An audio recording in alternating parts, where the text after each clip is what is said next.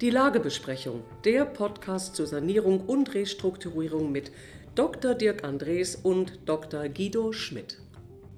Unser Thema heute, die Rettung von Juniper. War das nun eine besonders gute Idee oder eben auch nicht? Herzlich willkommen, Dirk Andres. Was ist Ihre Meinung? Ja, das, äh, das ist ja noch nicht durch, was da gerettet wird, so richtig, Herr Schmidt momentan. Ne? Ja, das ist wohl wahr. Aber in der Sache Juniper scheint zumindest der Staat wild entschlossen. Und ganz vordergründig ist es natürlich so, dass das eine Frage der reinen Größe ist. Also Juniper macht 164 Milliarden Euro Umsatz, hat 550 Industriekunden, die direkt beliefert werden und, jetzt kommt das Brisante, 400 Stadtwerke werden beliefert. Und das hat natürlich den Mutterinstinkt des Bundesstaates geweckt, der hier sagt, hier müssen wir unsere kleinen Stadtwerke, die Gemeinden schützen und dann sind auch 15 Milliarden Euro drin. Ja, nur äh, daneben sind natürlich wieder die Profiteure, sozusagen, die die Windfall-Profits machen. Äh, durch so eine Rettung sind natürlich wieder die Industriekunden, die Sie eben genannt haben, die für günstiges Geld eingekauft haben und jetzt auch für günstiges Geld dann weiter beziehen können. Da kann man sich dann fragen, ob das äh, sozial gerecht ist. Sozial gerecht ist ja immer ein tolles Wort, gerade in Deutschland, wo wir die soziale Marktwirtschaft haben. Das Gerechteste in der sozialen Marktwirtschaft soll aber der Markt sein und nicht der Staat. Und insofern kann man sich natürlich mal die Frage stellen, ob diese Rettungen, die mit Krise belegt werden oder gerechtfertigt werden, überhaupt sinnvolle Instrumente sind. Man kann, wenn man von Marktwirtschaft spricht, durchaus eine gewisse Skepsis in dieser Sache entwickeln, denn der Staat tritt gerne als Samariter auf.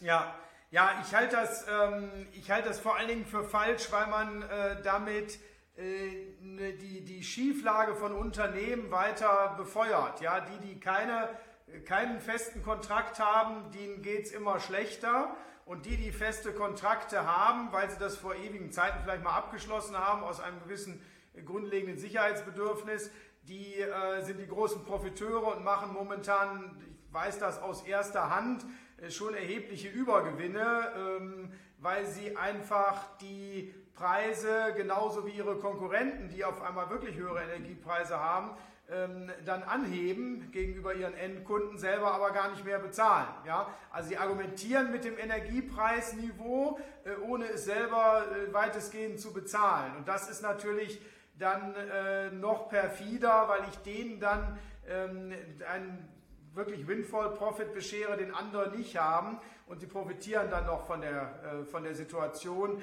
in der der Staat oder halt äh, der private Endkunde über diese Gaspreisumlage äh, oder ein anderes Instrument das alles querfinanziert. Also Herr Andres, dann jetzt mal die Frage an den Restrukturierungs- und Sanierungsexperten aus rechtlicher Sicht. Was wäre denn eigentlich passiert, wenn es nicht zu einer staatlichen Rekundung gekommen wäre. Es wäre viel weniger passiert, als wir vielleicht glauben. Die entsprechenden Mengen und Verträge hätten sich auf die kleineren Marktteilnehmer verteilt. Also die Option hätte, genau wie Sie sagen, erstmal hätte die äh, gar nichts ausgelöst. Ja, erstmal die Verträge, die man auch vor einer Insolvenz hat, die sind ja erstmal auch in einem Verfahren noch gültig. Allerdings gibt es zwei Dinge, die passiert wären. Das erste wäre gewesen, dass alle, die wieder Juniper mit Gas beliefern oder auch anderen Energieträgern, Juniper stellt ja zum Teil auch selber Energie her, aber das Gas äh, lassen sie sich ja sozusagen ähm, liefern von Dritten. Ähm, Gazprom fällt ja aus, wie bekannt ist das hätte sicherlich jeder Lieferant dann per Vorkasse bezahlt haben wollen. Also wenn Juniper jetzt noch, das weiß man ja auch nicht, aber wenn Juniper jetzt noch Zahlungsziele hat, dann wäre quasi das umgestellt worden. Also Juniper hätte nicht mehr vielleicht zwei oder vier Wochen nach Lieferung bezahlen dürfen, sondern hätte das vor Lieferung bezahlen müssen. Das heißt, da wäre ein, in einem Insolvenzverfahren auch ein Liquiditätsbedarf gewesen. Den hätte man aber ja durch eine staatliche Hilfe, äh, in welcher Form auch immer, durchaus abdecken können. Das, das wäre der eine Punkt gewesen, der problematisch bei einem Insolvenzverfahren für Juniper geworden wäre.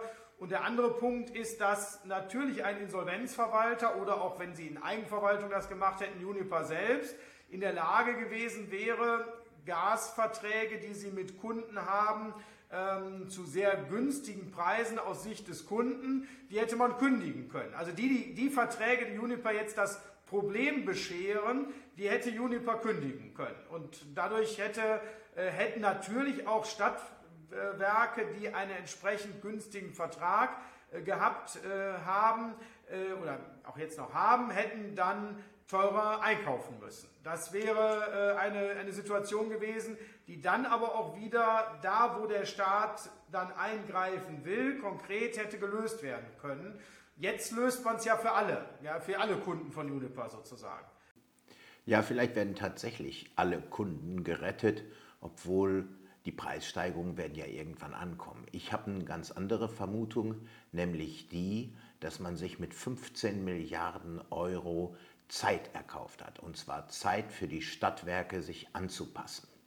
Die Preiserhöhungen werden früher oder später bei den Marktteilnehmern ankommen, aber das Geld war es wert, dass die Bürgermeister in den verschiedenen Städten noch ein paar Nächte ruhiger schlafen können. Und das dicke Ende ist dann aufgeschoben.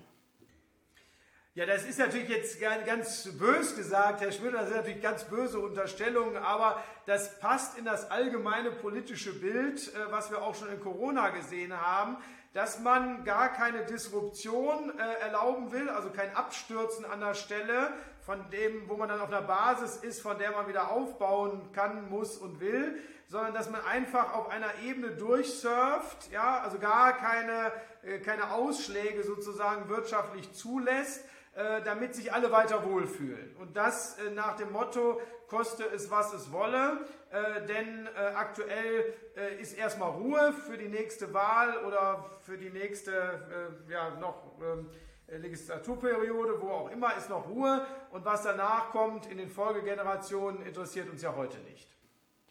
Ja, also dann will ich mich mal festlegen in dieser Sache. Ich halte die Rettung von Juniper für keine gute Idee. Und zwar aus drei Gründen. Der erste ist, das Insolvenzrecht dient der Fortführung und hat mittlerweile unfassbar viele Stellhebel, um auch in kritischen Situationen den Fortbestand des Marktgeschehens zu sichern. Zweitens, ich halte diese Rettungsaktionen für eine Anmaßung des Staates. Eine Anmaßung derart, dass man Wirtschaft beherrschen will, von oben zentral mit schlauen Ansichten und viel Geld. Und drittens, es wird bei dieser Rettungsaktion ganz deutlich, dass die Politik nach wie vor die Industriebrille aufhat. Wir retten also die Großen. Ja, es ist vor allen Dingen so, die, die großen Unternehmen, die ähm, entsprechend Vorsorge getroffen haben, äh, die werden jetzt äh, mit Übergewinnen, wenn man so will, belohnt.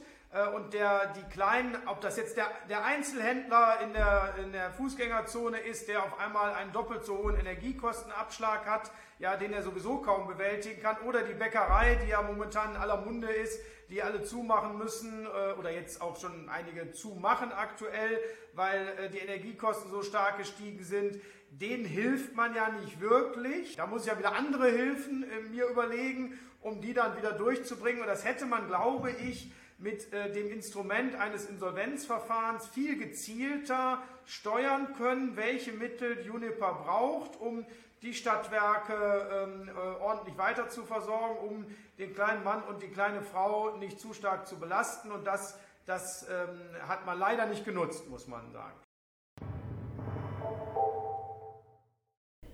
So lieber Guido, dann lass uns doch gerne einmal wissen, was in der Wirtschaft wirklich spannend ist.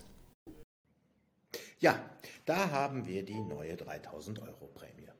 Ein Betrag, den die Arbeitgeber steuerfrei an Arbeitnehmer auszahlen können, eine wahrlich herausragende Idee. Nun sind wir nicht ganz sicher, wie die Sache sich entwickeln wird.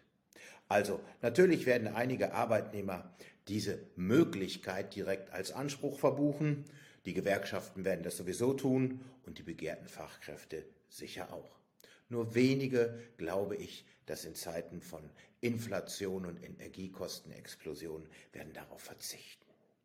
Die Arbeitgeber sehen natürlich keinen Spielraum, denn auch sie leiden unter Inflation und unter steigenden Energiekosten. Also die börsennotierten Unternehmen sehen schon sowieso keine Chance, weil sie alle möglichen Risiken in ihre Zahlenwerke nehmen müssen. Die kleinen Unternehmer haben ein Problem nicht nur bei den Zahlen, sondern tatsächlich auch im wirtschaftlichen Geschehen. Das Geld ist bei vielen einfach nicht da. So kann es sein, dass diese gut gemeinte Idee gar nicht zum Tragen kommt. Aber der Staat ist fein raus. Er gibt der Wirtschaft eine Option, die eigentlich keine ist. Die Großzügigkeit findet nämlich auf dem Rücken der Wirtschaftssubjekte statt. Na, schauen wir mal, was da passiert. Lieber Dirk, jetzt ist es an dir zu sagen, was im Recht wirklich spannend ist. Ja, im, im Recht ist momentan spannend das neue Urteil des BAGs für die Zeiterfassung äh, oder für die Verpflichtung zur Zeiterfassung.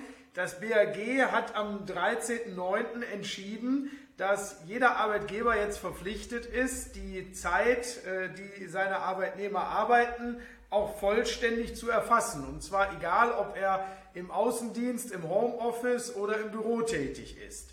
Äh, die Urteilsgründe liegen noch nicht vor. Es gab ja erstmal nur eine Pressemitteilung des BAG. Deswegen ähm, gab es große Aufregung, aber ganz genau können wir es noch nicht analysieren, für wen das jetzt alles gilt und in welcher Form das ähm, dann vielleicht auch äh, operative und praktische Probleme erzeugt. Aber ähm, es gibt eine große Aufregung, dass jetzt das Thema Vertrauensarbeitszeit, was ja gerade in Homeoffice-Zeiten eine große Rolle gespielt hat, äh, jetzt äh, quasi perdu ist und alles wieder sekundengenau deutscher als man, äh, oder deutscher kann man nicht sein, ja, erfassen muss ähm, und dem Arbeitnehmer nicht mehr zutraut, dass er selber quasi bestimmt oder im Griff hat, wie lange er auch im Homeoffice arbeitet. Das bleibt aber abzuwarten, was daraus folgt. Insbesondere habe ich jetzt schon aus dem öffentlichen Sektor vernommen, dass man dort auch sehr gespannt ist, ob es auch dort gilt. Da gibt es ja für die, ähm, für die ähm, äh, sagen wir, Verwaltungsmitarbeiter oftmals schon eine Zeiterfassung, aber für die ähm, sagen, höheren Bereiche der Besoldungsgruppen gibt es das äh, dann oftmals auch wiederum nicht. Und da stellen sich jetzt zum Beispiel Richter ähm, die Frage, ob sie denn jetzt demnächst auch alle ihre Arbeitszeit erfassen müssen. Die sind schon ganz gespannt und würden sich darauf freuen, wenn der Dienstherr auch mal wahrnimmt, wie viel dann wirklich gearbeitet wird. Also das bleibt ein spannendes Thema, was uns sicherlich noch die nächsten Monate begleiten wird.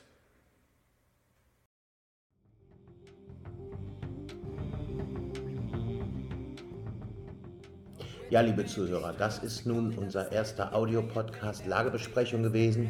Wir hatten ja bislang ein Videoformat, haben uns aber überlegt, dass vielleicht die Audiospur in verschiedenen Situationen besser hörbar und genießbar ist. Wir freuen uns auf ein nächstes Mal. Bis dahin. Tschüss.